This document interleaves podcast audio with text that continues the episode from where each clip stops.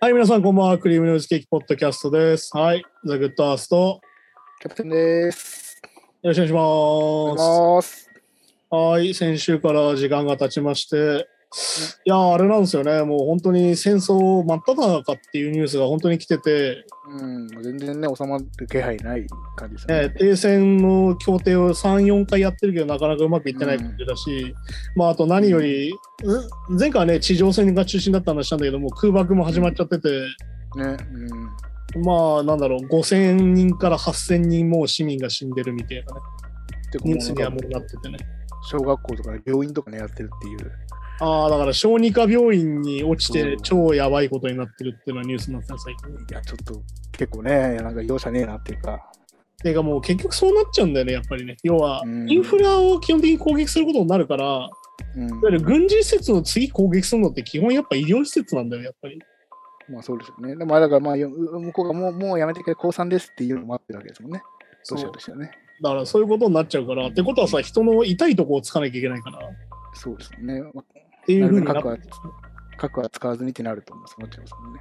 そう、だからそうなってきちゃうからね。で、あれじゃん、インフラ抑えるからっつってチェルノブイリさ、抑えうんて電源停止とかしてるわけじゃん。うんうんっていうことをやってるからね、だからそういうことを考えるとね、やっぱ改めてね、日本って国に原発があっちゃいけないなって、やっぱり改めて思うわけ。それなんでかっていうと、テロ対象なんだよ、はっきり言って、原発って。うん。まあそうですよね。だから、そうかそうか。要は、911の同時多発テロの時もそうだったんだけど、途中で落ちたやつとかあったじゃん。うん。あれ、あれだったんだよね。原発狙ってたんだよね、実際ね。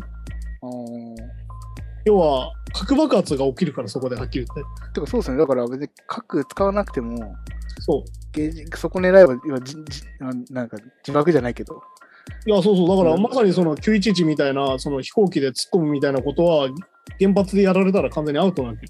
そういうことですもんね。あっていう、要は、なんだろうな、テロの標的になるようなものでもあるから、うん。でなおかつ住めなくなるわけじゃん、そこにもう人が。いや、もうそうそうですね。もうそれこそ何何十年とかね、住めなくなります。住めなくなる。だってね、今、チェルノブイリ、今もなってんだよっていう。もともと何年ですか、あれみたいな話だから。確かに確かに。で、なおかつ、日本ってさ、そもそも災害があるわけよ。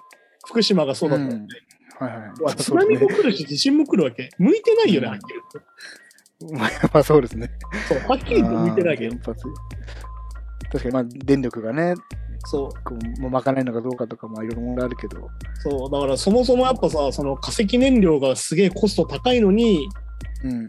ね、いわゆるその風力発電とかの方が明らかにコスト低いのに、やっぱり化石燃料でやろうっていうのはどう見てもやっぱ石油会社とかそういうところの癒着だし、いわうん。ゆるそのパワーバランス、結局さ、社会のパワーバランスのせいで電力がそうなってるっていう作りは結構大きいから、正直ね。そうですね。まあ、やっぱインフラって結構全部利権にやっぱどうしてもね、絡んじゃうっていうか。そう、だから要はさ、なくせないからね。うん。いや、これはなしでってならないから、インフラにまあできないですからね。はいはい。そうそう考えるとね、やっぱそういうふうに、だから要は戦略的基地になっちゃうんだよな、はっきり言って原発があるってこと。うん、まあ弱点ですって言ってるのもはい、ここ僕たち弱点ですみたいな。しかもあの、うんあの狭い本土でさ、日本のさ、はいはいはい。あんだけ数あるだから。てなっちゃうやすいですしね。そう。っていうふうになっちゃうから、だから本当にそこはね、やっぱり考えなきゃいけないなってやっぱ改めて思うわけよ。うん。で、ウクライナがウクライナでなんで原発依存度が高いかっていうと、あの天然ガスがほとんどロシアなんだよね。世界2位かなんかなんだよね。はいはい産出するのがうん、資源大国ですもんね。そう。で、ロシアに依存しないってなると、あの規模だとやっぱ原発建てるしかないんだよ、逆に。うん、どこどこ。要は、あの規模の国で賄おうと思うと、少ないそのコストでってなるとそうなっちゃう。っうん。はいはいていう風になるから、なんかこう、一概に何がじゃあこうすりゃいいんじゃないみたいな話もないんだけど、でも日本に関しては確実に向いてないよね、はっきり言って。逆に核なくなって、逆にその、原子力発電所なくなっても、なんとかなるってなんとかなるんですか？まあだから今は結局さ、あの、なんだろう、なんだっけ、計画停電とかやってたじゃん。うん、昔ね。ね？一時期ね。ね、震災の年にやってたけど、はいはいはい。要はやんなくてもうまくいったわけ？よ。なんとか持ったわけ。うん。まあまあで、結局、じゃあさ、自然エネルギーに切り替えていけばいいんじゃないの？みたいな話だけど。うん。要は、他のことを増やして割合変えりゃいいんじゃないの？みたいになるんだけど、そこはなかなかうまくいかないよねっていうのが、じゃあなんでなんですかねみたいな話だけど。ああ、そうっすよね。やっぱ石油会社とか儲かんないですもんね、それだとね、みたいな。そういうことか。ね。っていう風になるから、やっぱりその利権的なね、ものがいっぱいあるから、なかなか、こう、すぐ簡単にはいかないなとは思うんだけど、うんやっぱりさ、僕たち、あれでしょ、音楽家もやっぱり電気を使ってますからっていうね、よく俺ら言われる まあまあ、電気ないとね、もう話にならない。話にならないわけですから。ってことはやっぱね、音楽家も考えなきゃいけないんですよって話ではあるんだけどね。まあ、確かにね。うん。だからまあ、その、なんだろうな、その、結局さ、東京には原発ないわけじゃん、言うたら。うん、はいはい。要は地方に負担させてんだよね、はっきり言って日本に関してはね。まあ、そうですよね。ねまああ結局沖縄の基地も近いわけだけど、それにね。ああ、うんなるほど。だって東京のど真ん中に来ちゃったら多分もっと揉めてると思うよ、多分。うん、まあそうですね。確かに確かに。いるんだってやっぱこうね、アウトソーシングしなきゃ地方に言うたら。っうんていうのを考えるとねっていうね。まあ、原発やったら原発のゴミとかね。いや、それもなんか受け入れ先全部地方ですもんねっていうことを考えないといけないから、いや、だからこのね、その、今回の戦争を見てるとさ、うん。まああれじゃん、先週も話したその GAFA が止めるよみたいな、うん。販売止めるよとか今いろいろ起きてるじゃん。うん。まあ、ちなみにあのユニクロさんはなぜか販売が続いてるんですけど、まあまあ、そうね。まあ、なんとかね。まあユニクロとペプシかな確か。頑張って続けてるんですけど、コー。ラが止めるなら逆に俺ら止めないみたいなことだと思うんだけど、ああ、逆張りで。そうそうまあでも逆に言うと、マックちゃんとしてるなっていうのがちょっとニュースとしてあって、うん。マック今閉鎖したんだよ、ロシアの国内の店舗を全部。おはいはい。そうするとさ、働いてる人どうすんのってなるじゃん。ああ、まあ確かにね、従業員はね。うんでどうすんのって言ったら、マックは払い続けるって話なんだよ。給料は出すよ。営業はやめるというふうには一応なってて、一企業のスタンスとして引き上げますっていうだけっていう。いわゆる戦争が続いてる中で営業するってことは危険だし、うん。そこに賛成してるってことにもなっちゃうから、じゃあ営業止めようと。でも従業員はちゃんと生かす動きをしようっていうふうに一応なってて、そこをマックちゃんとしてんじゃんみたいな話がある。これのがすごいいいですね。うん。でもこれってさ、コロナの休業保障と一緒なんだよ。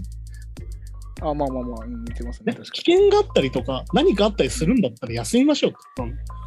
うん。で休んでも大丈夫なように僕たち保証しますよってことはマックはやるわけはいはい。逆に言うとね、でもマックみたいに体力ある企業だからできるんじゃないのみたいな話でもあるわけだから。まあ、そこも、でも本当にそうなっちゃいますよね。だってね。それが全部いくわけじゃないし、まあ、でも、でも、でもまあ、企業が引き上げるのは別に経済制裁とは関係ないですもんね、あれって。あるんですか？まあだから経済制裁の一種だよ、だから、言うたら。一一種ではあるのか。要は使えなくなるんだもん。あ、まあ、その、そのサービスがね。まあ、使えなくなるし買えなくなるから、だから今回さ、だからある意味情報戦だなと思ったのは、やっぱね、独裁国家とか 言っちゃうとうん、ね、どこもね、やっぱ最初にネットが止まるんですよ。アクセスできなくなるんですよ、Google とか。そっかそっか。はいはい。だからなんだろうな、アノニマスとか出てくるじゃん、よくこういう時に。はいはい。うん。何かやってやろうみたいな。アノニマスがやってるのは、あのテレビの国営放送の画面をハッキングして、あ、なんかやってましたね。あの戦場の映像を流テレビで流す。流す。うん。要は、やっぱ独裁国家って何するかっていうと、うまくいってますよってアピールしかしなくなるってことなんだよ。こういうひどいことをしてますよっていう話にはなくなるから。は反対意見みたいなのが流れなくなっちゃうわけですね。反対意見っていうか、その、反対側の視点がね。いうふうになくなるから、だからそこに対して抵抗していかなきゃいけないみたいな話で。だからやっぱね、インフラなんですよ、やっぱネットって今大事な。いや、まあ、いや、そうですよね、本当に。うん要は、ロシアの中だけにいると、反対されてることも気づかないってことなん下手すると。なんか一部によってはち、その地域によって戦争をやってることも、まあ、さすがにままだあれが先週の時点では、戦争みたいなこと、侵略みたいなことをしてること自体は知らないっていう人も多数いたっていう。いや、全然あり得るよね。そしてさ、うん今みたいな、日本みたいなさ、投票率40%みたいなとこだとさ、うん。マジで知らないで働いてる人とかいそうだなみたいになられて。ああー、まあ、中にいるのかな？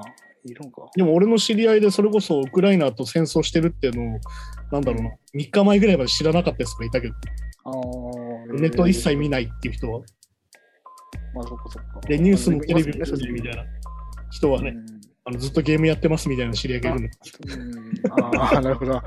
情報なかなかね入ってこないなかなか入ってこなくて、あ、本当に入ってこないんだねって話をそこでしたんだけど、うん。そういうふうにも全然あり得るしね。まあだからなんだろう、うん。情報が平等になったとかね、入りやすくなってるけど、やっぱ、チョイスもできちゃうからね。いや、結局ね、ネットも含めてそうだけど、情報が氾濫してるわけじゃん。うん。で、結局ネットって無料の情報でしかないから、うん。まあだからある意味さ、今さ、新聞の価値って今すごい問われてて、ほうほうほう。なんでかっていうと、新聞に載るってことはある程度安定したソースがないと載らないわけよ。まあそうある程度裏取れてないと、まあ、載せられない載せられないわけだから。だから逆に言うと、新聞読んでる方がこういう時大丈夫なんだよ。戦時中とかと、有事の時って。ほうほうほうほでなんでかっていうと、先週も話したけど、デマがめちゃくちゃ増えるの、ネットって。う。うん。要は、印象操作だったりとか、情報戦だったりとかで、うん。もう両方からすごい量が来るわけよ。怪しい情報が言うたら。うん。ね、今だから出てるのはなんだろう、ウクライナはネオナチであるみたいなウクライナはネオナチ国家なのだみたいな。だからロシアは攻めているからロシアが正義なのだみたいな話とか。まあそれ結構あのディープステート的な話とつながっちゃうんだけど。まあそういうとこ持ってこうと思ったらね。でもねも出てくるし、それこそね、うんウクライナ、ウクライナでロシアがこんなひどいことをしてみたいな話もあるんだけど、うん。なんかウクライナの撃墜王の話とか実はデマだったりする。おお。だからその左右いろんなデマが出る。そして分かりやすく、デマっていうのは基本的に抽象するデマか、こっちを美談にするデマなんだよ。まあまあそう、まあそうですよね。うん、じゃないとっていうのが、氾濫するからさ、うんあのね、疲れるんだよね、はっきり言って、こういう時に。うんやっぱね、結構疲れてる人いるなと思ってて、情報をね、ツイッターとか見せても周りを。はいもう、もう何から何までリツイートしちゃうみたいになってて、うん。なんかもうめちゃくちゃになってる人結構周りに見ててはいるから、まあ確かにもうなんか、本当の情報元が分からなくなっている。そうだだからまあ、ね、リツイートしまくって。なんだっけな、セサミスト、セサミストリートって番組番組あるじゃん、子供の。うん。あそこのツイッターとかがやってたのが、うんいいんだよ、テレビ消してもいいよっていう。俺しんどい時は情報減らそうっていう話もしてて。それは子供のメンタルヘルスにすごい重要なの。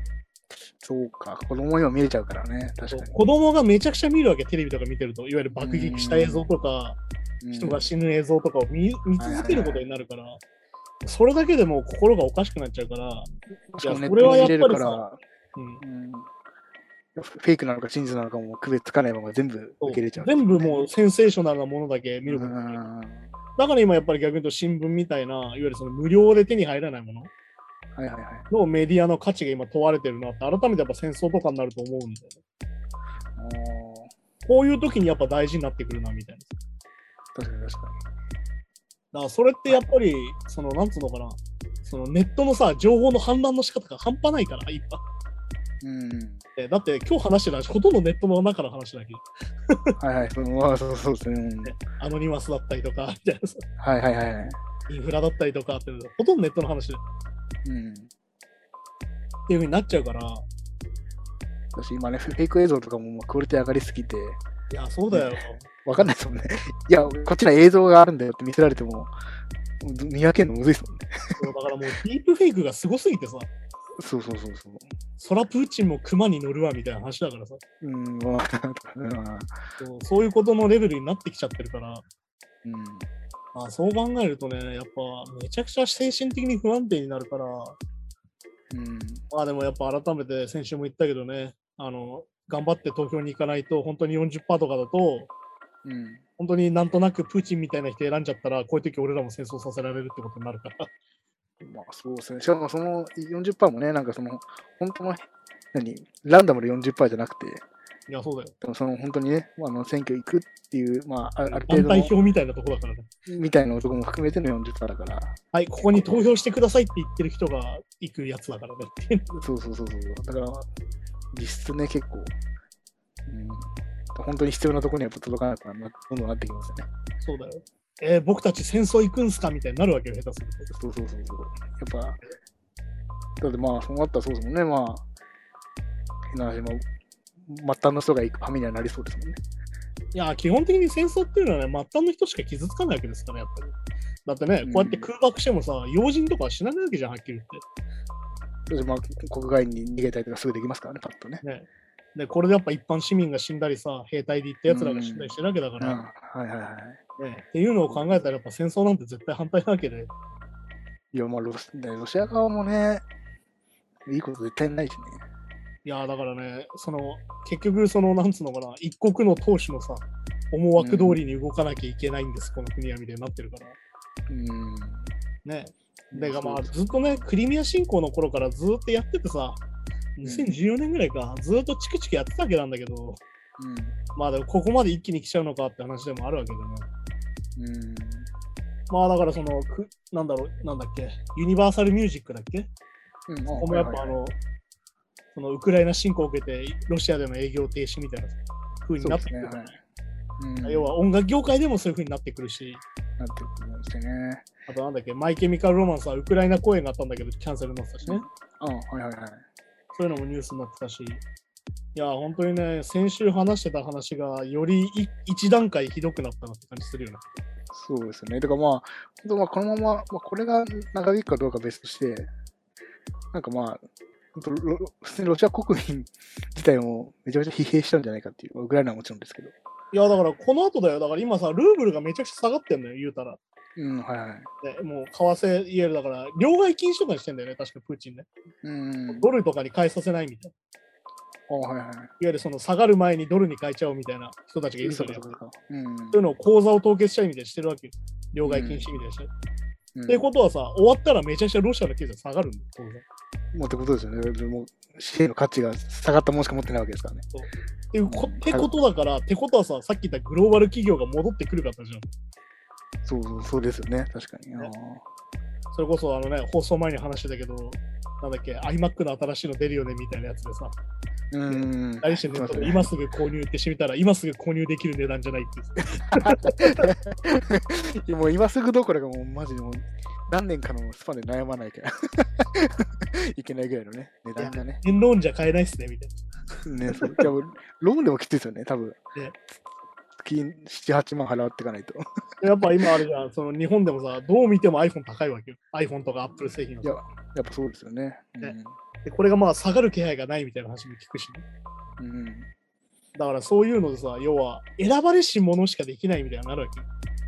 うん。でまあ俺ツイッターで眺めてて、ああ、なるほどなと思ったんだけど、はいはい。アドビとかが撤退してんだよね、今。アドビが停止しちゃったりしてんの、今。っあロロシア国内で使えないんですか、アドビは。ってことは、デザイナーの人とか働けなくなっちゃうんだよ、そういや、もうそうですよね、まさに。だから、それってさ、逆に言うとやばいくないってことなの？てか、そうか、もう国外の仕事どころじゃなくて、国内の仕事回んなくなっちゃうのか、そう。だから、ロシアで全世界相手に働いてた人が働けなくなるのうん。ってことは自分で頑張ってパソコンを買って、アドビを覚えて、これから働こうと思ってる人がいやそうっていうはい。話もあるわけよ。で、まあ、ロシアがダメなら海外で働こうともいけないわけですもんね。いけないわけだから。すごいきついことになってんだよね、今ね。それやっぱ、プーチンに対する反感とかって高まってこないんですかね。いや、だから、は高まってたら今あれじゃんだから分かりやすいじゃん。戦争反対って道で言ったら捕まるわけですよ。ああ、それがあるから、まあ、なるほどね。怖いですよ。確かになんか、なんかそういう反対的なことを海外に発信したら懲役何年とか、確かになんかニュースやってましたね。そう、だからそういうなんかなんかあるんですねね、法律 法律がね、そういう。はいいやいや、だからデモと団体権っていう何が大事かってそういうことなんですよ、やっぱり。デモしたら捕まるんですよ。でも逆に言うとこれはどういうことか。うん。俺たちの声って意味あるってことなんだよ。一人一人の。うん。要は都合が悪いから捕まえるんだもん。そうか、そうか。戦争反対なんて意味ないよとか。一人一人言っても意味ないよってやついるけど、うん。えじゃあだったらなんで捕まえるの国はわざわざ一人一人ってことなんだ意味あるってことなんだよ。都合が悪いってことなんだよ。独裁者からしたら。ーだから結構最近なんか、あのまあ、管理社会とか、ちょっと緩い独裁とかがいいんじゃないかみたいなのがあるけど、そういうのって、まあ、要は、デモとかの効力を無効にできちゃうってことね。そう、だからそれはさっき俺が話した霊障系的な人たちがデモとか意味ないよとか、一人一人やっても意味ないよとか、黙って自分のところで働けよみたいな。っていう社会になっちゃう。あそうだよな。俺だから本当にね、気をつけた方がいいなと思ったのは、うん。置かれた場所で咲きなさいって言葉が本当良くないと思って今。うーん、なんかいい言葉としてね、日本ではね、使われてるけど、はっきり言うよ。環境なんだよ、すべては。環境が悪かったら逃げた方がいいんだよ。ってことはさ、ブラック企業でも咲かなきゃいけないってことなんだよ。いや、もうそうそうそうそうそう。ってことだから。避けない、うん。一生避けないよって話ですけどね。だから避けないで枯れっけどね、全部ね、みたいな。そう、え栄養吸い取られて。そうあの、ワタミの話しか咲いてないからね、みたいな話だからね、ここね、みたいな。いや、ほんとそうそうそう、っていう風になっちゃうから、だから本当にね、その、なんつうのかな、その、緩い独裁みたいなことを使う人が最近すごい多いけど、っうん。てことはそういうことなんですよ。好きなこと言えなくなるんですよってことと、あと何かあったら戦争とか生かされるんですよ、本当に。問答無用で。もう断れないっていうか、でももう今の僕らの感覚だとね、いや戦争なんか行けって言われ行かねえよとか思うけど、そういうもんじゃないそれこそ日本円が価値が下がってとか、仕事もなくなってとか、ってなったら行くしかなくなっちゃいます。行くしかないっていうか、生かされるよね。行かされちゃうの。行かなかったら懲役だからね。行かないと捕まらね。もっともっともっと辛くなっちゃうから。そうだよ。だって、モハメド・アリはチャンピオンだったのに、チャンピオン剥奪されて2年間懲役されてたもん。スポーツ選手の一番いい2年を牢屋の中で過ごしてんの。みたいなことになるわけだから、だから本当にね、緩い独裁がいいとか言ってちゃダメなんですよ、本当に。そうね。そう。そして結局ね、 GAFA に依存してると、何かあった時に GAFA がいなくなるよってなったらこうなっちゃうわけそうですね。日本もだから本当全然他人事じゃないですじゃん。いや、う。そうだよ。そういうことなんだよ、本当に。だからね、ぶっちゃけその隣の韓国のさ、大統領選挙がさ、77%みたいな投票率になってね。うん。まあ、羨ましいよね、はっきり言ってね。はっきりそこは羨ましい。国民半分以上がそう言ってないってやばいのか。そうだよ。8割いくんだよ、韓国は。逆に言うと、約。ことですよね。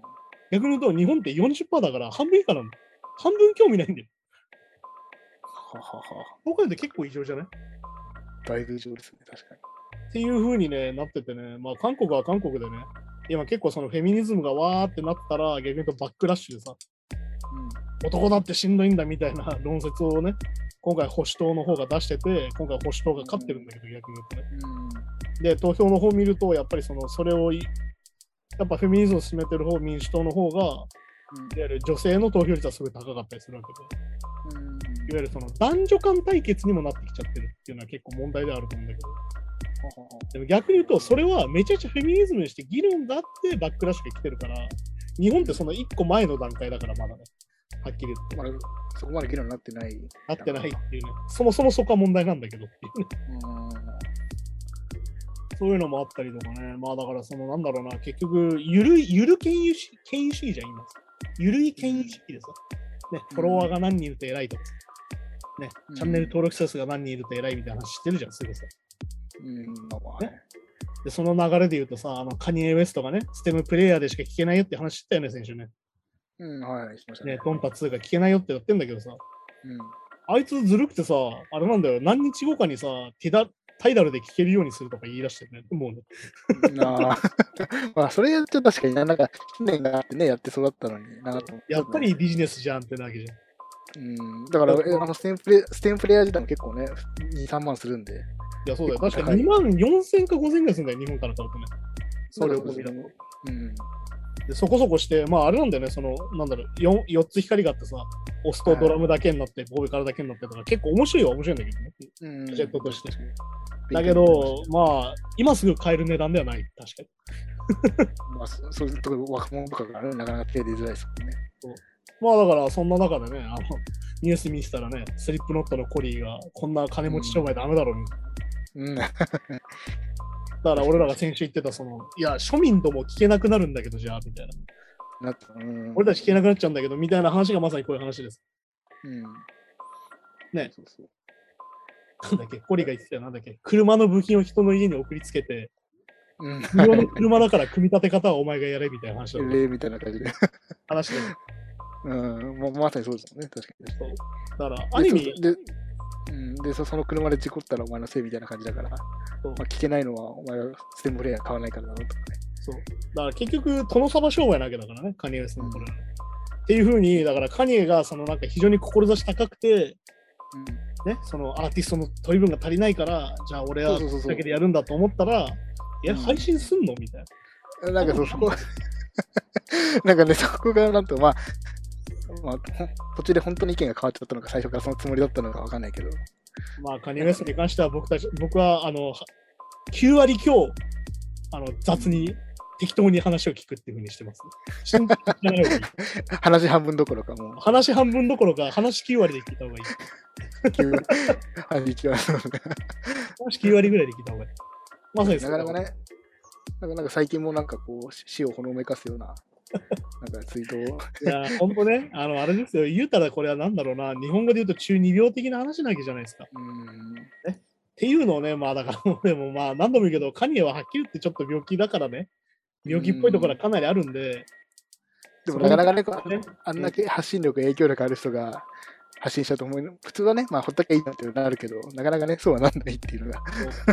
そしてね、何度も言うけど、俺はカニエの曲は好きなんだよ。うんみんなね、それを認めてますよね。そう。作る曲は素晴らしいんだけど、本当にしょうもないんだよ、はっきり言って最近。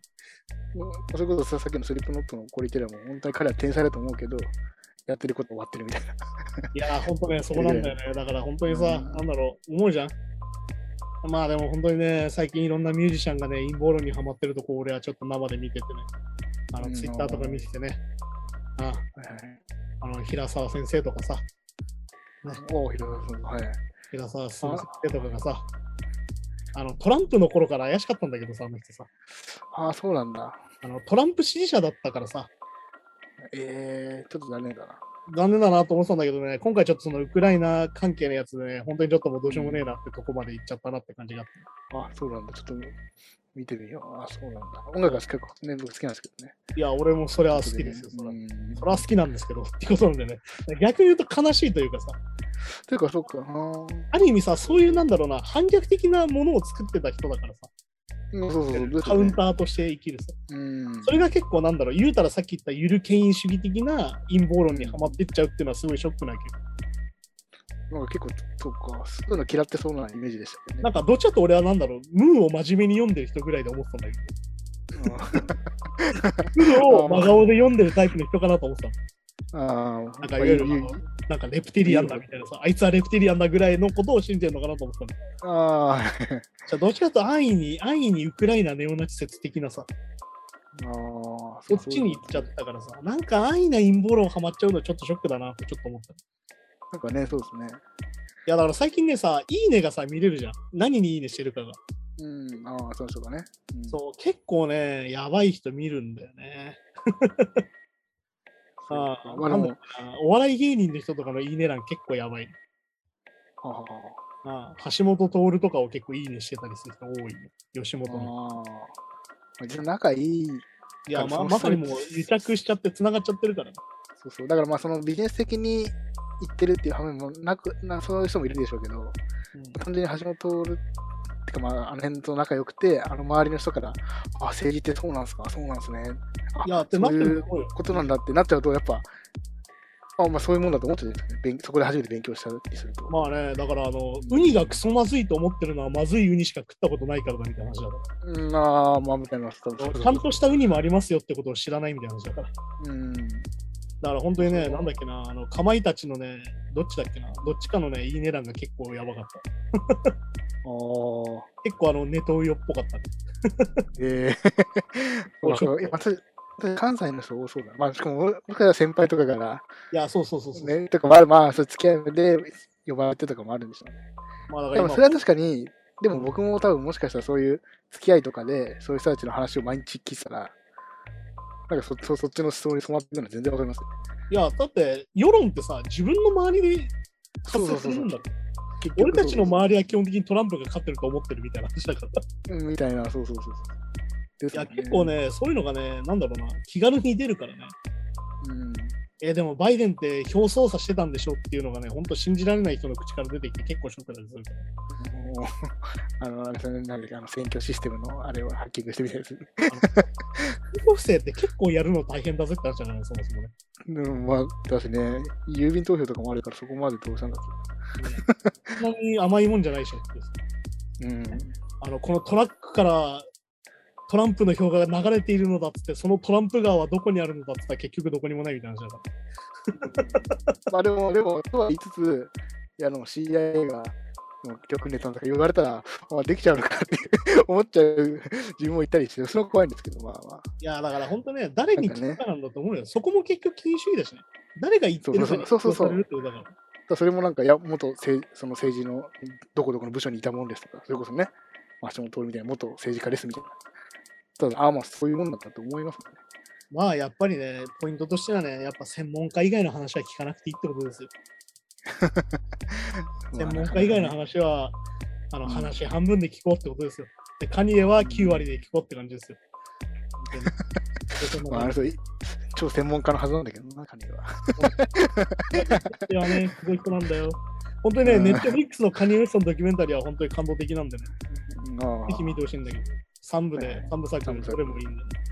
ああ、こうやってカニエがスターになったんだと思うと、あれぐらい調子乗っちゃうのもわかるし、俺は成功したんだって思うのはわかるけど、今のカニエは本当しょうもないぞっていうことは伝えておきたい。うん、ここね、ネットフリックスのドキュメンタリーを見ててね、何がポイントかっていうとね、やっぱドンタがいればよかったなって思っちゃうんだよね。うん、やっぱドンタウエストが生きてたらこんなことになってなかったんじゃないかって正直やっぱ思う。もうね、そこをなんか埋める暇がなかったんですかね。いや、だからそこをそれで埋めちゃってんだよね、多分。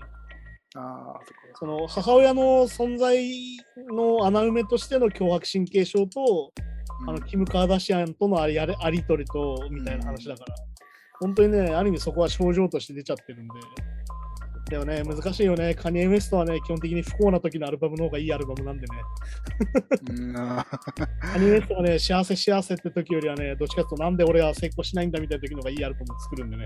あそこは本当悩ましいところなんだけどね、ファンとしてはそれを願うっていうのはなんか結構不健全というかね、健康に悪いまあまあまあ。ことにはなるんでね。はいはいはい。そんな感じで、今週もじゃあニュースの行きましょうか。はい。はい。グラストンベリーフェスティバル、えー2022年のヘッドライナーが明らかに。はい。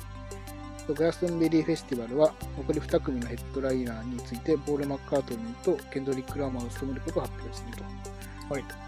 でまあ、で6月22日から26日にわたって、バージンファームで開催される今年のグラストンベリーフェスティバルは、ビリー・アイレッシュにポール・マッカートニーとケンドリック・ラマーがまあピラミッドステージのトリとして決定していると。はいはいはい。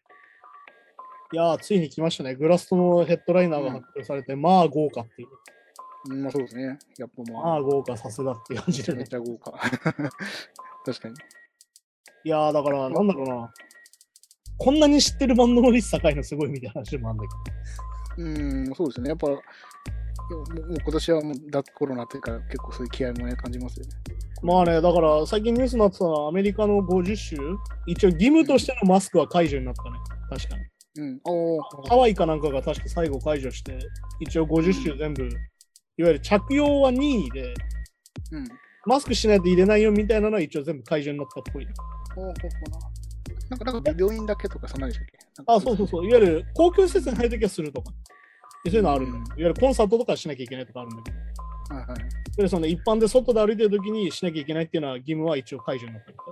うん。まあ、結局今アメリカはさ、結局そのピーク時の8%ぐらいまで落ちてるんだよね。うん、はいはい。感染患者の数は。うん。それはやっぱりあの3回目のブースターが効いてるみたいで、うん。かかってはいるけど軽症だからなんとかなってるのと、死亡者数は減ってるっていうのと、さっき言ったピーク時の 8%, 8にはなってるっていう。より1割ぐらいにはなってるってことなるほど。でも、でも結構じゃあ、初初期ぐらいには戻ってるっていう。ってことだし、まあ、あと、オミクロンがその軽症だっていうのもあって、そのワクチンを接種してる人が。うん。あ、それでまあ、前の話した風邪化していく。うんそのインフルエンザとオミクロンの死亡率が、まあ、まだオミクロンの方が多分高いんだけど、うん。それがまあど、そのワクチンの接種率でどんどん下がっていけば、同じぐらいになるんじゃないかとは言われてる。でもいい流れですよね、それはね。まあね、だから逆に言うと日本はね、チンタでやってるからね、あのうん結局、あの毎日1万人が結局東京はキープされてる感じに今なっちゃってるからね。そうそう。まあ一応ね、重症だと死亡者数減ってるっていうニュースですけど、まあまあまあ。でもね、なかなかねって話なんだよね。っていうか結局ね、やっぱ、うんあだからあれですよ、またバイデンが無料で検査キット配ってますよ、国民に。アメリカ。ああ、まあ、日本はやらないですね、そういうのは、なかなかね。ね、やっぱりね、国民に足並み揃えてが本当できねえな、お前らっていうね。いや、本当に。国民が国民が足並み揃えるのは結構得意なはずなんですけどね。いや、だから国側がね。結局、あの国側がブラブラしてますよ、やっぱり。うん、いやだからまあ、だからそういうのを聞いてると、さっき言ったちょっと、あの、緩い独裁とかが必要とかっていう、ね、決定が弱いとかね、になっていくんでしょうけど、またそこはね、まあだからね、日本はね、どっちかっていうと、だからその投票率が低いわけじゃん。うん。投票率が低いってことは、ある意味民主主義の放棄でもあるんだよ。あー勝手にどうぞだ？まあうん逆に言うと。ってことは、ある意味、もう緩い独裁にはなってんだよ、実は。そっか、まあ、民意も国民が届けてないわけですもんね。もう民意とか気にしないんで勝手に決めてくださいってやつに実はもうなってるっていうふうに俺も思ってて。あそうか日本って実は民主主義になったこと、実は今までないんじゃないかみたいな話ですよ。あのダース・レーダーがよく言ってる話なんだけど、これいわおーはいはい。ゆるその江戸時代からずっとさ、お上って言葉があるわけじゃん。まあ、昔は決めたことにずっとさ、いわゆる君主制度があったうん当時さ。うん。で、こう、戦争があって、いわゆるまあ負けてさ、いわゆるそのうん民主国家になったわけだけども、うん。結局アメリカには占領されてるし、はっきり言って。うん。ね、でその中で作られた日本政府だしみたいな自分たちでその民主主義を勝ち取ったって意識が足りねえんじゃねえのみたいなそうか。てか、そそもそもあの国民性、まあ、国民性って言い方が今正しいか分かんないけど、うん結構その要はあ、まあ、アメリカと比較すると、アメリカはやっぱ個人主義って言うじゃないですか。はいはい個人個人で。で、日本はどちらかといえば本当にこう、何団体というか、世間の目とかの方が第一っていう。それって結構社会主義的な視点です。なんかね、感覚ですああだから言うたら村社会みたいな話なんだけどそれって結局うん逆にさっき言ったお上の話と一緒でさうん。お上に嫌われたら生きていけないみたいな話なんだよ全体主義っていうのか。そうだからそっちだと全全体主義的な話だからうん。だから本当にその個人主義っていうのを意識してないから今回もそのロックダウンでちゃんとロックダウンできるんだけどみたいなところもあってね まあね、まあ、ロックダウンじゃないけど、できちゃうってね、ちゃんとね、そう自粛できちゃう。っていうことでもあるから何とも言えないところなんだけどでも本当にさ、うんでもマジで弱いから、いざという時に押し切れないんだよね。うん。だから助成金がちゃんと出てない業界もあるわけじゃん、言うたらさ。いや、全然、差がすごいらしいですからね、やっぱ。ってなった時にさ、ちゃんとやっぱプロテストできないから、抵抗できないから、うん出ないんだよね、いつまでも。なんとなく進められちゃってさ。うん。だから結局、助成金全然ちゃんと出ないで潰れていくものがいっぱいあるわけで。まあそうですね。逆に言うと、ちゃんと団結してたら潰れなかったんじゃないかなってとこがいっぱいあるんだよね、実は。まあ、声上げたり、デモやったりとかね。そうそうそう。まあ、っていうのもあるから。だから何度も言うけど、デモとかを取り締まるってことかってことだからね。でもやってる人も少ないんですかね、日本って。あと、デモやってる人に対してさ、迷惑だとか思ってんじゃん、みんな。なあ、それでもいますね、確かに。あのね、デモって迷惑をかけるためにやってんだよ。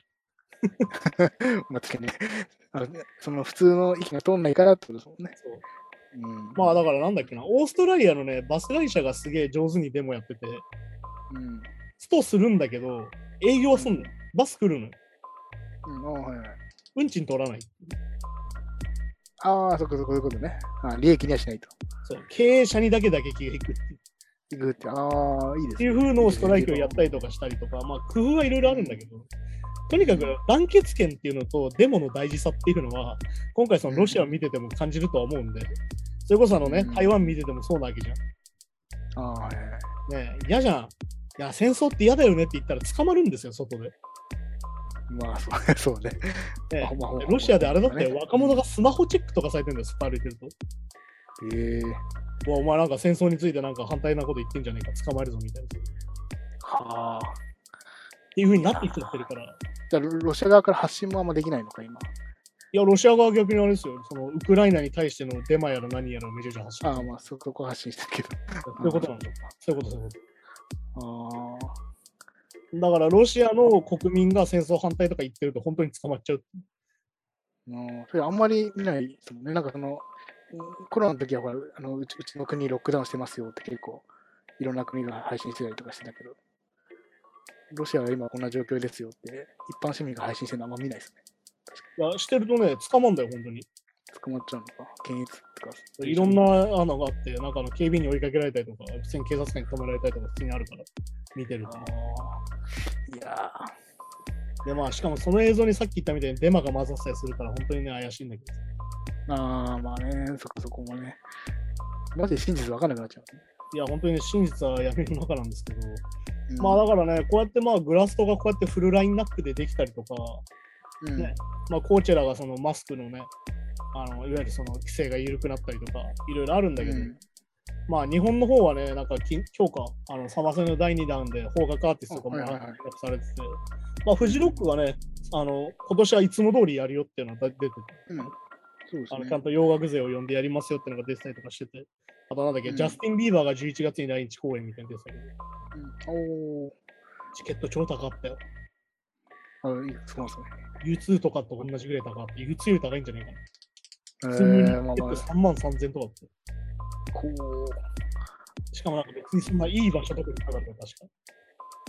う、あ、そのリップテキとかじゃなくて、普通の。普通の席が3万。ああ、いや、だからそれもさっき言ったあれですよ。あの、日本貧乏だなって話です。ああ、そういうことになってくるのか。そう。ドル建てしたらこういう値段みたいなそっか。向こうは別に3万円でも安くて見れるみたいな。安いなっつって思って見るみたいな。あこちらともううん3万高ったみたいな。あ、これでフェスとかも、そっか、ギャラ払うのは高くなっちゃってるってことか、要は。ああ、だからあれだよ、そのフェスのラインナップでね、基本的に円高の年の方が豪華だから。まあ、そっかそっか。まあそうドル建てですから、基本的に。ドル建て円建てですから。為替で決まりますから、円高の時は結構ラインナップいいよこのまま行くと結構ね、フェスとかもちょっと有名になったら、やっぱ来てくれなくなっちゃうかもしれないですね。いやーだから本当ね、人気格差問題と同時にギャラ高くて出れない問題結構あって、あの、レイジャー・ゲンサーマシンが再結成して、日本に来るんじゃねえか、来るんじゃねえかって来ないのは、まあ、ギャラが高いからだって話がすげえ出てるし、ギャラが高くて呼べないみたいな。すごいないから、ああ、まあそうですね。っていうのもあるからね、本当にね、なんだろうな、音楽ニュースと、その経済ニュースとかいろいろあって読むと、いやー、日本ってマジで貧乏になってるなって感じがする まあそうですね。まあ、まあ、コロナウイルスがね、なんかこう、こういい方向に向かっての明るいニュースだけど、確かにね。改めて思うと、そういうものを感じちゃう。うん。はいはい。経済があってのね、娯楽ですもんね。なかなかね。いやー、だから本当にね、心に余裕があってのエンターテインメントなんで、うん。だだからウクライナさとロシ、ア言うけどで。さ、ね、不要不急じゃないけど必要なんだよってことだからさ。いや、本当ね、そう、本当そうなんですよね。ね、楽しいことないとしんどいじゃんだからさ、やっぱりさ。そうそうそう。いや、本当たただ飯食って生きるだけだとなかなかね。ね、動物と変わんねえじゃんって話だからね。うん。人間と動物が何が違うかって言ったら、儀式をやるのが人間だから。おおなるほど。まあだからよく言うんだけど、コンビニ弁当を容器のまま食うと餌とあんまり変わんないじゃん。でもわざわざ皿に盛って、決まった場所にうん決まった時間に集まって食べるっていうのが、もう儀式なんだよ、実はね。で僕は完璧に餌を食ってます。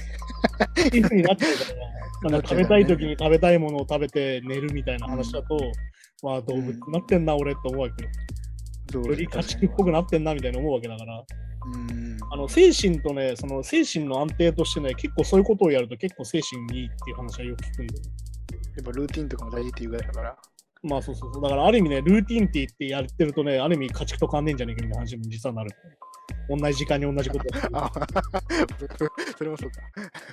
みたいそれ実はあれですよ。家畜の、いい家畜と同じ生活ですよ、みたいな。ビールを飲んでせ、ビールを飲んで育てていただいてるみたいな松坂牛。こなら、ありがとうああ、そっかそっか。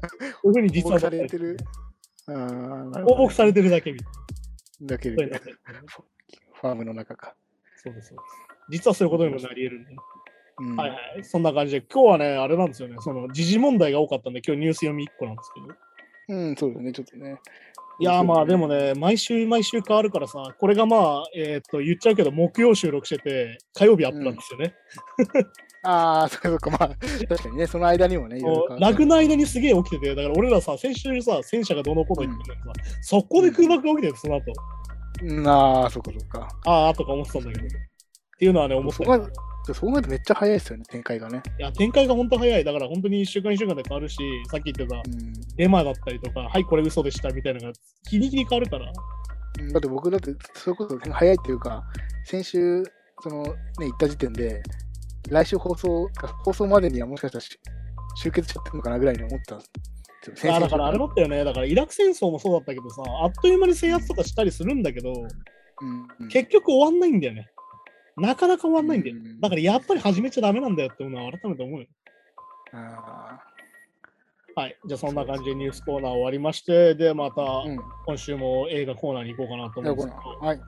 はい。今週もね、あの、引き続きデビッド・フィンチャーシリーズってことで、うん。こちらゾディアックですね。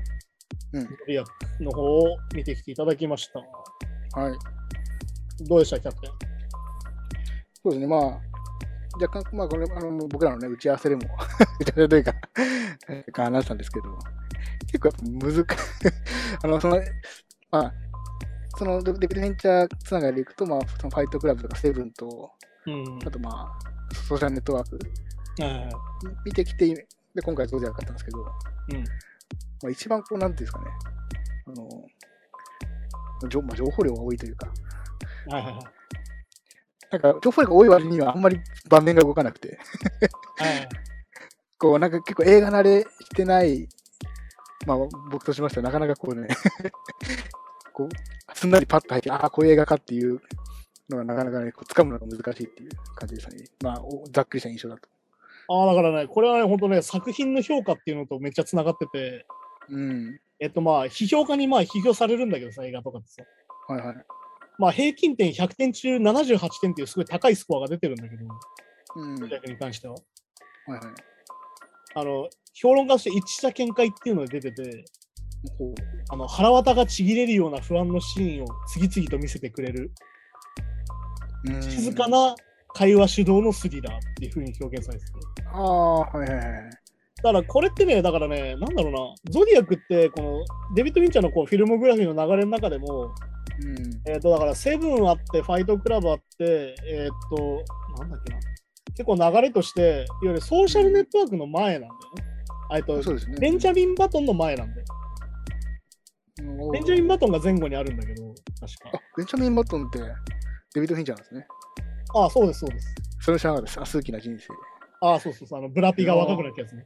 はいはいはい。ああれ、あれそうです そうですよ。そうなんだあ。あ、それぐらい僕、ちょっとまだ映画素人で本当に申し訳ないですけど。いや、でも本当そうだようわそう要はだから、フうんァイトクラブは、セブンファイトクラブ、パニックルームあって、ゾディアックなのかな ?2007 年。っていう風になってて、ちょうどね、作風としてはスリラーだから、うん。実はだからセブンとソーシャルネットワークを足したみたいな話なんだよね。実はバランスとして。まあそうです。うん。ゆる会話劇メインなんだけど、起きてることは殺人事件っていうね。はいはいはい。事件。はい、そうですね。で、しかも、カッコ、カッコ実話だから今回。うん。まあことはそう7割要素としてはソーシャルネットワークだよね。ああ、そっかそっか。そういうふうな見方もできるっていうね。うん。ところであるんですけど、まあどうでした？あの ?1969 年の世界なんだけど、これはね。そうなんですよね。それ多分、あの冒頭の方でできてることなんですけど、僕、まあ本当ね、申し訳ないけど、途中で気づいて、ああ、いい2007年映画っていうのはしてたんですよ。はいはい。2007年ぐらいのあ あの、公開年。公開年はしてたんで、まあ、そんぐらいの映画かな、ソーシャルネットワーク、うん。まあ、まあ、まあ、わかんないですけど、その、ね年代ちょっと前ですけど、はいはい。まあ、言うても、言うてもそれぐらいのもんかなとは、そうそう、はい。10まあ2000年代ぐらいかなと思って見てたんですけど、その時に、なんで防犯カメラの映像とか出てこないのかなとか、なんかこう、おなんかしそんなに新聞、新聞メインなんだ、新聞の権力すごいんだとか思ってたけど、うん、まあ、そう考えたら69年だったという、いやそれから気づいたんですけど。う。ん。うん。だからあれなんだよね、これ、あのすごい分かりやすく話が結構、まあ、69年に起きて、話がどんどん4年後とかになっていくんだけど、うんはい一番その時代設定が分かりやすいのが、あのダーティーハリーが出てくるんだよね。あのうんこの主人公たちと、あと刑事と、まあなんだろう、簡単に解説すると、まあ主人公がジェイク・ギレンホールの漫画家がいて、うんはいえっと、ロバート・クレイだっけ？主人公がいて、はい、ロバート。うん、ロバート・グレイスミスかがいて、うんはい。デイブ・トスキーっていうマーク・ラファロがやってる捜査官がいて、うん。ポール・エイブリーっていうのロロバート・ダウニー・ジュニアがやってるうんはいはい。記者がいるんだけど、まあ、ちなみにこのポール・エバリー、こうやってロバート・ダウニー・ジュニアは、まあ、こう、お酒で身を滅ぼしていくんだけど、はいはい実はこの前に、あの本当にロバート・ダウニー・ジュニアは薬で身を滅ぼしていて、おー、えーあの干されちゃったんだよ、実はね。完全に映画とかから。もうあアイアンマンとかより前前でしたっけ？前なんだよ。うん。そっかそっか本当にダメになっちゃって、一回。えー。で、本当に、本当にダメになっちゃって、うん。なんだろう、途中でドラマ降板になったりとかして。で、もう本当ブラックで。で死にかけてある中とかで。で、このゾディアックである意味復活するんだけど、っうん。ていうのでね、ある意味ね、本当にこういう人っていう。まあ、確かになんか、まあまあまあ、これがあったからかは、その今話を聞いたからかわかんないですけど、確かにあの、明らかにダメになっていくとことか、本当同じ人と思えないぐらいなんかね、表情とか。だから本当にね、一時期本当にダメで、うん。でもこのゾディアックの次の年がアイアンマンなんで、実は。ああ、そっかそっか。だから本当にそのアイアンマンのそのトニー・スタックってキャラがある意味ロバート・ジュニア地で言ってる感じなんだけど、それをある意味そのゾディアックでのやってる役も実は同じ役っていう。うん、ああ、そっか部分であったりするんだけど、あとまあだからさっき言った1969年の時代背景っていうのは、分かりやすく出てくるのはこのゾディアックっていう事件を元にした映画があってさ、うん。それがあの実はあの超有名なダーティー・ハリーのワンなんだけど、うん。まあだから、ゾディアック自体が、まあ、12級っていう、なんつうのかな、あの星座あるよね。まあだから日本で言うと干支だけど、うん、はいシザエロ、オイシザってあるじゃん。うんがゾディアックなんていう。で、まあダーティーハリーそれを元にして作ってるから、そのダーティーハリーの中の敵の名前がスコルピオっていう名前で、はいはい。これがまあサソリ座なんだよね。うん。っていう風になってたりとかして、そのゾディアック事件をネタにした映画ができちゃうぐらい有名な事件だけど。そうですね。僕、その、だから、ダーティーハリー、あんまり理解しなくて、そもそも。ああ、そはダーティーハリーが何年かを知らないみたいな。うん、あるし、あとその、ダーティーハリーって何って話かも。なりは話だで、映画見てるときに、まあ、刑事が気分悪くなって出ちゃったりとか、あ社会のシーンあ、社会っていうんですかね。ああ、そうですそのシーンあったときは、そう、あれはちょっとね、あなんかそういうことかっていうのも全く分からず、どこに繋がっていくのか分からず見見ちゃったっていうね。あれはだから、その本当に実話だからさ、実際の時代背景があそこで描かれてるんだけど。結構時代背景も知ら、ある程度知らないと、アメリカの特に。だからあれなんだよね、これってさ、なんでかっていうと、これデビッド・フィンチャーが実は自分が小学校高学年の頃の事件なの、この人の。ああ、ほほ。え結構リアルタイイムでじゃあ経験してる。1962年生まれだから、ちょうど8歳だから、まあ、小学校2、3年か。2、3年ぐらいなんだけど、ちょうどその頃やってたテレビで見た事件なの。すごいそれがセンセーショナルでショッキングだっていうのは覚えてて、それを映画化したいって話になってくるのね、うん。としては。で、これがまあ、お父さんが記者やってたりとかしてて、うん。脚本家とかやってたのかな、確か。で、それですごいこう、詳しく調べるって話になるんだよ。うん。だからその1969年をどう再現してるかっていうと、これもまあデビッド・フィンチャーこの後すげえ対応するんだけど、はいはいはい。街並みを全部 CG で変えちゃうっていう頭のおかしいことをしてて。僕全然気づかなかったです。だから普通にね、街で撮ってるんだよ、あれ実際ね。2007年の街で撮ってるんだけど、まあそうですよね。後で全部 CG で街並み変えちゃうんだよ。っていうなんかすごいこう異常なことをしててさ、言うたら。はいはいはい。いや、時代設定とかじゃなくて、もはや背景が違うっていう。それは全部グリーンバック、演技は全部グリーンバックでやってるっていう。グリーンバックっていうか、本当に後から変えるんだよ。本当に街並みから何からを全部、フォトショップとかで切っちゃう。あいわゆるアフターエフェクトで切ってあーあ、そうだからあの車運転してるシーンとかは本当だけど、そう。あの、外の絵とかは全部変えてるとか。ああ、そういうことか。そういうことをやってたりとか。へえ。あとまあ途中であのサンフランシスコタワーが立ってくシーンなんだけど、あれ丸ごと CG だったりとか。うーん、なんかそこ CG じゃなくてよくねってとこまで CG でやるっていうのが、これ以降のデビッド・フィンチャーなんだよね。だからさあ分かりやすく、この後のソーシャルネットワークの何が一番 CG ですげえかっていうと、ウィンクルボス兄弟の顔っていうね。ああ、ああ、そうね。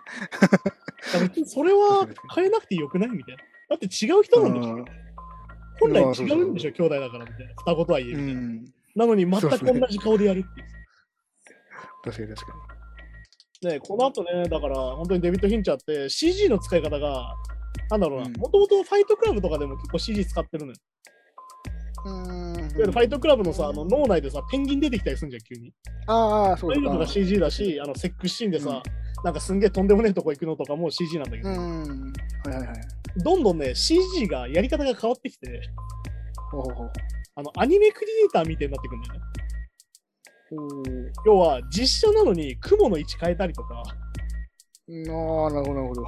全体の画面の、いわゆるその青空が映ってる量を勝手に建物変えて、変えたりとかするようになる。ああ、これはあのピクサーとかがメジャーにしたやり方なんだけど、うん。精神的に追い込まれてるシーンとか悲しいシーンとかで、青空をわざと狭く描くってやり方がある。ああ、それやっぱ心理的にやっぱ印象変わるんですかね。そう要はビル群をわざとすごい数立てていうように見せて、はい空が全然映ってない、この画面の中に。うん。で逆に言うと元気で開放感のあるときはビルをわざと減らして広い画面っていうのをやってたけあど、あ、へえ。それをね、実写でやるっていう頭のおかしいことしてて。はあ、いやなんかまあ、普通にこう、情景描写で雨が降るとか、なんか、それの、気それを自分でやるとかの、自分でやるやつ。ああ、だから本来はだからその雨を降らすとかなきゃいけないうん。これちなみにこの後ソーシャルネットワークの次のドラゴンタトゥーの女っていうのがあるんだけど、うん、はいはい。えっとまあスウェーデンでか舞台なんだけど、うん。でも冬のシーンがあるんだけど、あの雪雪が降ってるシーンがあるの。雪が降るシーン。うん。あのはい降ってる雪はオール CG なんだよ。ええあの全部足してるんで、後から。ああ、そうなんだ。だから要は、え、だったらもう実写しなくてアニメ作ればよくないレベルで変えちゃうの、背景を。だからさ、店とかの名前も全部変えちゃうわけよ、後から。うーん。ら実際店あるんだけど、看板だけ変えるとか、っていう、なんかめちゃくちゃ手の込んだことをやり出すんだよ、デビッド・リンチャーって。でも、でもあれだね、多分そこが、多分その映画の中で、その、あえて説明せずにそういうところで表現してるってとこが、ちょっとその、まあ、な難易度、難易度っていうか、そこ、そこがこう分かるか分かんないかで、だいぶね。あだからやっぱ情報量が多いっていうのはまさにそこで、セリフ量もとにかく多いわけよ。あだからね、前回話したソーシャルネットワークのその脚本が4時間ぐらいあったのを2時間にしちゃったうん。はいはいあの。ゾディアックも実はこれ200分あって、もともと。おー、200えっと、脚本ってあー1ページ1分って言われてるの、脚本が。それを200ページあったの、脚本がもうともおーほうほうと。3時間半ぐらいあったのが、これをギュッてやって2時間半にまとめてる。うん。これも分かりやすく早口で喋ってる。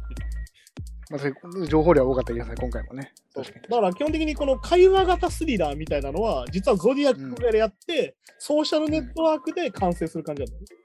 あっっていうね、時系列を見ると結構その流れとして分かりやすいんだけど、あえて一回って戻してみたから、今回。逆に言うと、ソーシャルネットワークは会話だけで本当に成立させてんだけど、うん。ゾディアックってさ、事件シーンも入ってるから、そうそう、だから、やっぱ、あの、ソーシャルネットワークとかと比べると、そのなんか、行われてるシーンとかめちゃめちゃいろんなとこ点々として、そう。場面とかは。うん。ら場面展開が実は多いんだよ。そうそう。ね期間も長いし、その何年かかってるうんあ、そうそうそうそう。気づいたら4年後とか出るし。そうそう、最終的には、そうですね、もう2、30年経ってますね。20年ぐらいあ。とまあそのデビッド・フィンチャーのリサーチ力の異常さみたいなのがあって、うん。この映画の中でさ、えっ、とまあゾディアック結局12人ぐらい殺してるんだけど、うん。えっ、と、えっ、と事件だというと3つぐらいか。事件をやたら詳しく書いてるのね。うん。それがあのオープニングで窓から銃で撃たれるシーンと、うん。えっ、と国立公園みたいなところで後ろから縛られてるシーンをはいはいはい出るっていうシーンと、あとお母さんが車の修理を頼んだ人にうん追い。かけられて誘拐されそうになるっていう話ね。うん。ところはやたら描いてるんだけど、あれなんでかっていうと、あの事件の3つだけ生き残りがいるんだよね。うん。まあ、オープニングは撃たれた彼氏が生き残ってて、実は。いいなことです。はいで、これ生き残ってる彼氏が公安すげえ聞いてくるんだけど。うん、はいはい。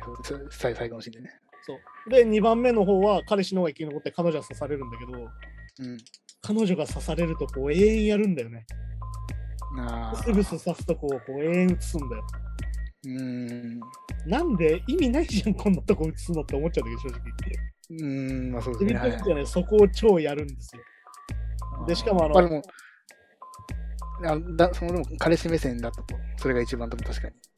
印象的ですもんね。これはだからなんでかというと、さっき言ったリサーチ力で、生き残りがいるから、すごいディテールが細かいわけ。要は生き残った彼氏とか本人に取材してるんだよ。うん。で、どうでした、どうでしたっていうのをめちゃくちゃ詳しく聞いて、間の会話とかも全部再現してるんだよ。あっていうね、そういう異常なところもあって。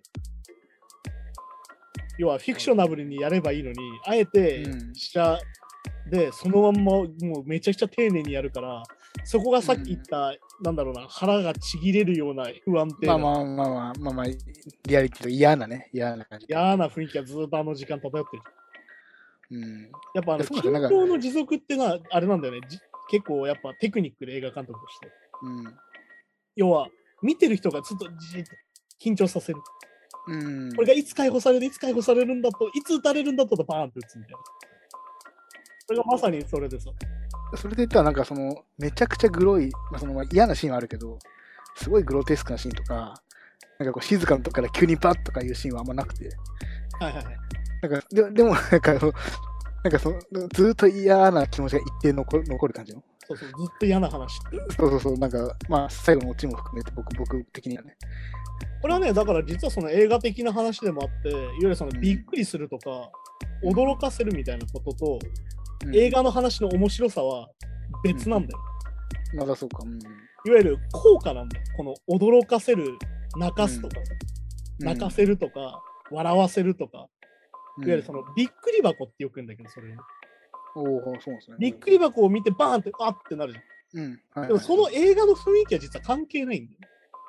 そうか、その、要はそれって実はアトラクションなんだよ、それって。いわゆるディズニーランドのライドとかに乗ってる気分になる。うん。でこれは、まあだからはっきり言う人は、こんなの映画じゃない。そうか、そうか、そうか。すげえびっくりする映画を永遠2時間やったら、こんなの映画じゃない。これはライドだって言われる。ああ、まあまあ、アクション映画とかね、たまにそういう。だからそうう。いう映画もホラー映画とか、ホラー映画特に多いんだけど、そういう、ホラー映画かな。要は、わって、幽霊がわって後ろから出てくるとかさ、うん。わってなるみたいなの多いんだけど、そういうんじゃなくて、雰囲気で嫌な気分にさせる。うん。怖いな、怖いなを雰囲気でやるってさ、ね、徐徐々になっていく感じがね、またね。そう。だからね、これはね、実はすごい撮影テクニック、技術なんですよ、実は。うん。だからね、やっぱデビッド・フィンチャーはね、もう絵がとにかく凝ってるから、うん。さっき言ったどんどんこれの完成度が上がっていくんだよね、言うたら。要は、どんどん CG でデジタルになっていくから、うん、いくらでも撮り直せるし、いくらでも CG で変えられるしってなるから、どんどん絵作りが異常になってって、うん。っていうは流れではあるんだよね。で、それあの、ーまあ、ソーシャルネットワークほどいかないのがゾディアックって感じだから、流れとしてね。うん。まあでもさ、1969年をあんなに完全に再現する必要もある意味ないわけで、うん。まあまあ、この異常さみいたいなのはね、こだわりの強さみたいなのが本当まさにデビッド・ウィンチャーって感じなんだけど。うん。でもあの時代性が生んで、なんか、あの独特なものでもないですもんね、ああいうのってね。まあでもあれだよ、だから本当にさ、センセーショナルな事実だから、自分が見たニュースのセンセーショナルをそのまま再現したいっていうのがメインなんだよね。メインだから、そうか。あとまあ今回の映画のテーマで言うと、実はこれまあ毎回同じ話するんだけど、何かに取りつかれて狂っていく人の話なんだよね、やっぱり。うん。うん。だから本当に分かりやすく言うと、まさにそのデビッド・ウィンチャーのゾディアックは、そのロバート・グレイスか、主人公のあ、はいはい。グレイ・スミスが狂っていくんだよね。だからからこれも分かりやすく言うと、もうさっきのソーシャルネットワークの時にも言ったけど、ゾディアックの話関係なくなっちゃうんだよ。うん。どっちかっていうと、グレイ・スミスの物語に変わっていくんだよ、どんどん。あ、そうですね、はい。で、ゾディアック事件のせいでどんどん狂っていくんだよ。風家庭が壊れる。うん。ね、職場からもクビにされる。だけど書き続けるっていう。で、うんこのちなみにこのロバート・グレイ・スミスが作った本の映画化なんだよね、今回のゾディアックっていうのは。うん。なるほどで、まあ、ちなみにこのロバート・ダウニー・ジュニアがやってたあの役のポールがはいダメになっていくんだけど、実際はあのうんもっとちゃんとしてる人らしいっていうのは、後の情報で知ったんだけど、ああ、そこは、あの、えそこは着色着色らしいんだけど、そのロバートが書いてるゾディアッ本が実際ある？実際ある。なるほど、ええこれだから原作本が一応ちゃんとある。ノンフィクションがちゃんとある。ううん。だから、ある意味その、最後さ、最後の話をしますよ。最後の話をすると、ある意味その犯人が分かったみたいなところで終わるんだよ。そうですね、うん。だけど犯人は死んじゃってるみたいな。はいはい。なるんだけど、ある意味あそこでパッと終わるのは、彼の中で決着がつくからなんで。そうか、そうか、そうか。だか、ら、そこもさ、ゾディアックと関係なくなってるのがまさにそこで、彼の中のゾディアック事件が終わったら終わりなんだよ。まあそう、なるほどね。ああああ、俺ここで決着ついたなってところで終わりだから。うん。らそこも含めて、やっぱりその、デビッド・フィンチャーの何かに取り憑かれて執着しておかしくなっていく人の話っていうさ、っていう、ああ、そういうことか。ずっと同じ話だろ、俺。だけど、まあ、こういうのを作家性って言うんだけどさ、何作っててもこういう感じになっちゃうテーマがみたいな。何かにとらわれちゃう人の話っていう。そうですね、確かに。まあ。まあでも、まあ、僕は今回ね、そこさ、後から言われた時に、あ、ファイトクラブとかセブンとかと全部一緒なのかと思ったんですけど、結構なんかやっぱ あの事件っていうもので見ちゃってたとかあったんで、ああ、まあね。てか、そうスリラーはそうだから、要はね。そうそう。ななんでなんかこう、うわなんかそっか、なんか結局、あの召喚はこんだけ揃ってるのに、なんかなんかこの未解決で終わるのかっていう、なんか変なモヤモヤ感っていう 最初最後の印象があったんですけど、確かにまあ、いや、だから、もやもやしてて正解っていうね、実は。そうそうそうそう、うん、だから彼の中では決着ついたけど、いや、全然事件終わってないんですけど、みたいな。そうそう、まあ、でも決着ついてる感も分かりやすく出してないじゃないですか、なんか。そうなんだよね。だから実はこの人が犯人でしたってことになってないのは実際ゾディアックが捕まってないから。やっぱりうん。っていうのもあって、だからまあデビッド・インチャーの作家性みたいなものとかさ、うん。ものがあって、まあ単純にそのデビッド・インチャーって情報量がね、この後どんどん多くなってくるの。ああ、そうなんですね。本当に？なんでこんなに情報量多いかなっていうふうになってくるんだけど、うん。そういうのもね、追っていくと楽しいかなと思うんだけど、話だったりとかして、まあね、なんつうのかな、これね、何回か見ていくと、すげえびっくりするシーンっていうか、そうなんですよね。僕もこの今回この映画コーナーやって、よし、感想をね、言おうっていう感じだったんですけど、ちょっとこれ何回 何回か見ないか、見ないと本当わかんないなっていう。あだからちょっとね、本当にね、デビッド・フィンチャーの映画って、実はこれ、うん映画館で1回で理解させる気ないなと思うんだよ、最近ね。ああ、まあそう1なんですかね。回見ただけだと分かんねえんだけどが多すぎてさ、それさ。うん。だだからそれって実はどうなのって話なんだけどね。そう普通のなんか殺人事件ものが刑事ものかなって思ってパッて見てると多分最後の方なんか情報処理が追いつかなくなってくる感じというか。いや、そうそうそう。いや、だから本当にね、あの、その、ジェイク・ギレンホール主人公がさ、どんどんドツボにはまってって、うん。要は誰が犯人とかじゃなくてさっていう、うん。まあそうですね。はい自分の中で犯人が見つかればいいんだみたいな状況になっていくじゃん。うん。だってそこにはだって多分正義感みたいなものないですもんね、多分ね。そう。何もね。いうのがね、本当にそのよく言うその定説をひっくり返すみたいな、お前が持ってる常識が実は間違ってるのだみたいな、うん、デビッド・インチャーのテーマでもつながってくるしって話で。うん。あれ、この人おかしいよねみたいな。正義かと思ったらうんこの人も実はおかしいよね。ことになってくる。ちなみにあのゾディアックのね、中で、あのさ前話したその鬼テイク、鬼リテイクシーンがあって、うん。ああ、はいはい。あのジェイク・ギレンホールが漫画描いてるじうん。ゃん。が、あの、助手なんだろう、運転席で書いてて、うん。助手席にポンって投げるシーンがスケッチブックをポンって。うん。で、バサって置かれるシーンなんだけど、あれが確か雑誌か新聞かスケッチブックかわかんない、とにかく置くんだけど、そのシーンをね、120テイクやります。そこでその大事な、あれでしたっけ？っていう話をね、本人が言ってた、ジェイク・ギレンホールが言ってた、ここってなんか重要なシーンでしたっけ？みたいな。したら、ちゃんにいいからって言われて、いいからまたやれって永遠やって前言ってたやっぱさ演技を抜くみたいなことに近いいや、わかんない。あの、もうそれはもうデビッド・フィンチャーの中のこだわりだからわかんない。こだわりだから。で、これを100テイクやったって話をしてた、中で。へえ。で、本当にバサって、バサって置かれる角度みたいな。バサってなってカメラ切り替わって、バサって置いた角度が気に入らないっすよ、もう一回っうん、ああ。ていうのを永遠にやる。もうカットカット、おいカット変えて置いちゃえよみたいなもんだけど、まあなんかね、その、へカット切っちゃえよみたいなもんだけど、もうバサッ、バサッ、バサッって100テイク。え。変な人だねっていうね。やっぱ変な人だね、この人って話だよね。こだわりすごいですね、やっぱね。そう、やっぱね、異常なこだわりがあるんですよね。そこはまあいいとこでもあるんですけど。うん、まあもはい。じゃあそんな感じでね、ゾディアックだったんですけども、う、うん。じゃあ来週どうしましょうか。デビッド・フィンチャーシリーズなんですけど、今のとこね。そうですね。デビッド・フィンチャーでもね、実はね、情報量が減る映画もあって、おなるほど、もっと分かりやすいのも実はあって、分かりやすいっちゃ分かりやすいっていうのがあって。うん。分かりやすいんだけど相変わらず画面の作り込みは異常っていうのがあって、あ、じゃあぜひ。そうまあ、ななんかね、こう、確かにこう、難しい映画も楽しいんですけど、まだまだこう、なかなかこうここで感想を言ったりとか、こうみんなんかね、こう、何か意見を言いたいときに、そのシーンが多すぎたりとか、複雑すぎると、ちょっとね、なかなかねまだまだ、こう、そう頭のつい僕の中そう僕の中でまだこうちょっと追いついてない部分があったりするんで。はい。じゃあ次回はですね、デビッド・フィンチャー2011年の作品、だからまあソーシャルネットワークの次の年ですね。おお、ツインとして、ドラゴンタトゥーさんそううん。映画があって、まあこれダニエル・クレイグ主演で、まあルーニー・マーラーっていうのがそのリスベットっていうね、あのパンク少女の役をやっていて、はいはいはい。まあこれもね、実はそのなんだろうな、殺人事件を追うみたいな話で、うん。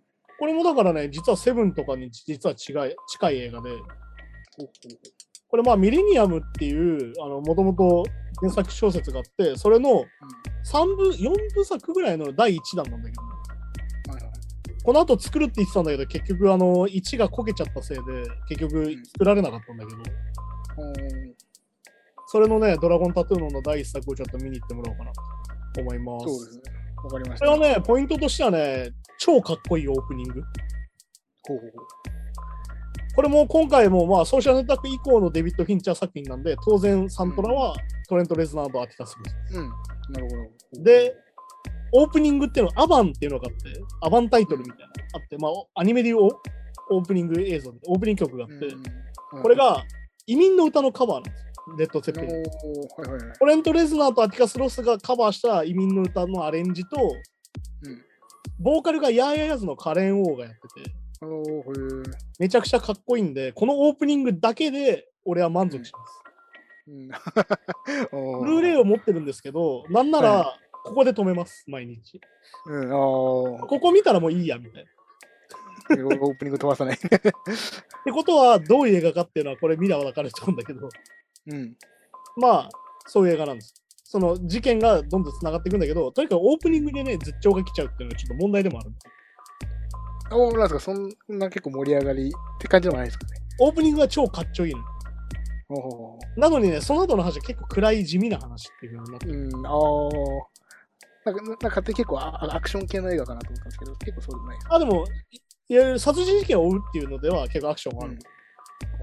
まあだからセブンとかに近いかな、映像としてあ。のなるほど。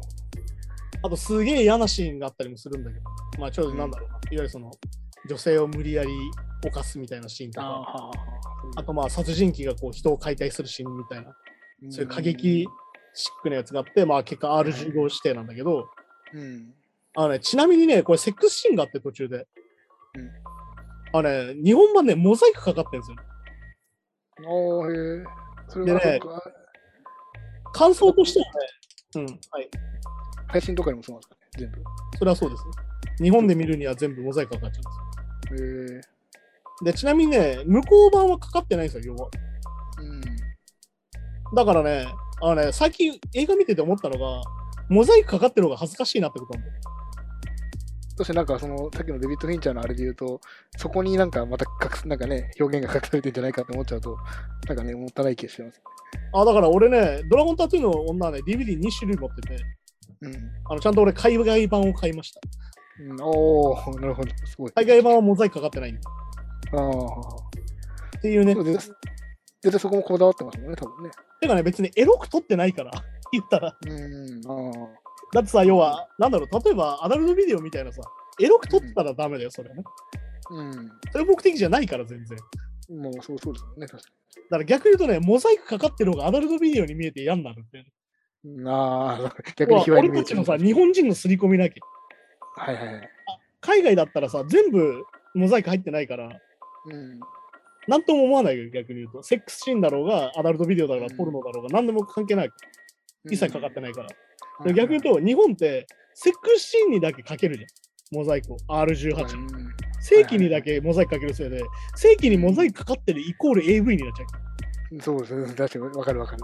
そうだよな。っていうね、刷り込みがあってね、本当俺映画館で見てすげえ恥ずかしくなったんだけど、なんか見て男女の性行為自体は別にそんなね、不思議なことじゃないから。てかね、これはね、問題でもあって、俺らは大人だと思ってないってことなんだよ。逆に言うと、日本人が。日本が。ああ。君たち、正規とかを直で見ちゃったら頭おかしくなっちゃうでしょってことなんだよ。じゃあ、消しといてあげますよってことなんだよ。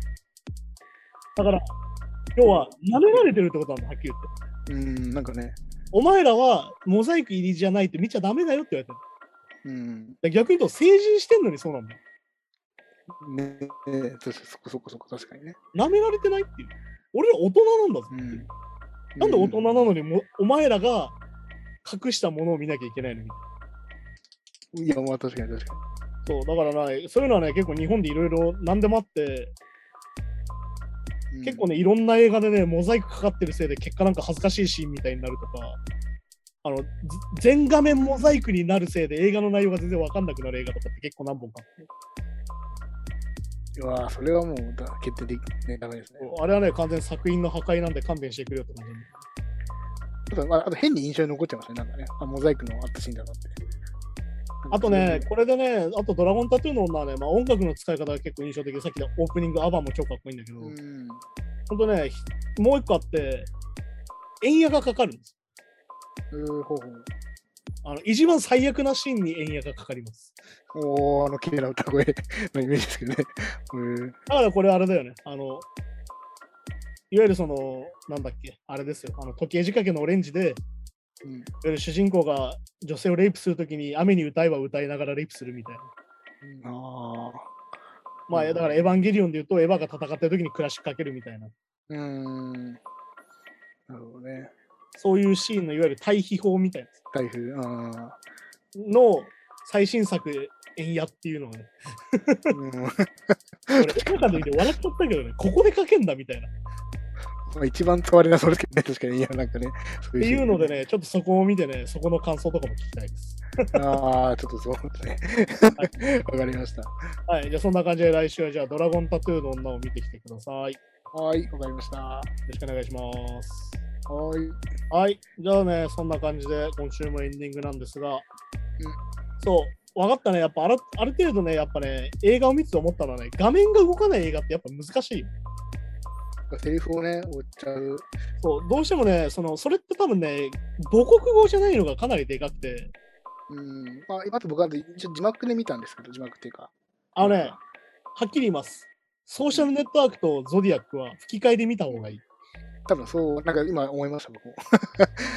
なんでかっていうと、英語字幕って、映画字幕ってルールがあって、うん何秒以内に読める文字数って決まってるのよ、実は。この秒数だったら何文字って決まっちゃってんの、実は。うん。ってことは、その時のセリフがもっと長くても短くしちゃう。なんでかっていうと、俺たちが追い切れないから。お追えないから。ああ、確かに確かに。だから、結構ね、表現が変わってるところがあって、ゾディアックとかまさに、あとまあ、ソーシャルネットワーク一番わかりやすいね。ソーシャルネットがもう超喋るからさ。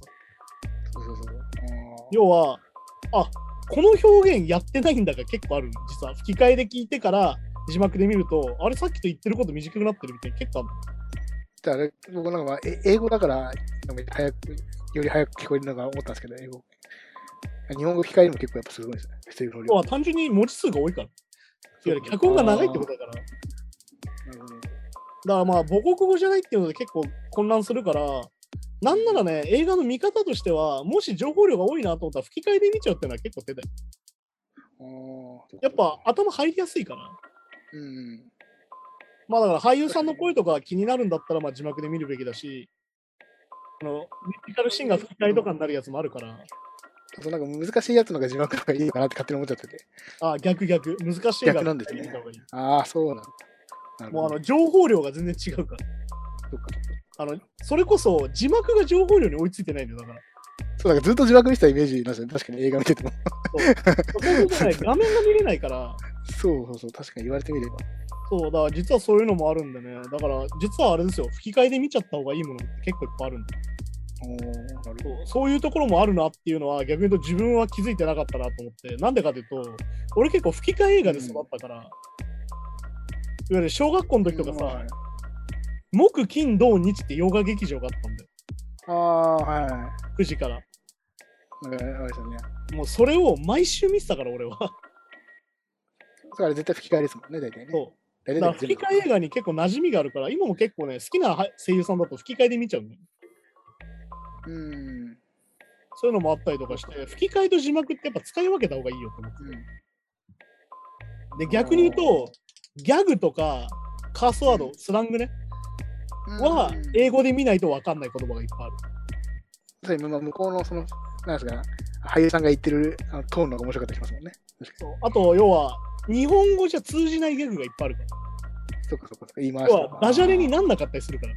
要は。っまあそうですよね。日本語に直したら。うん。うんていうのがあるから、結構ね、字幕と吹き替え問題は結構あるんで。そこのむずいですよね、確かにね。だから、見づらいなと思ったら変えちゃうっていうのも手だよ、結構。うん。そっかそういうね、見方もおすすめなんで、次回からそんな感じで見ていただいていいかなとか。わかり思いまします。はい、じゃあそんな感じで今週もありがとうございました。また来週、はいさようなら。た。さよなら。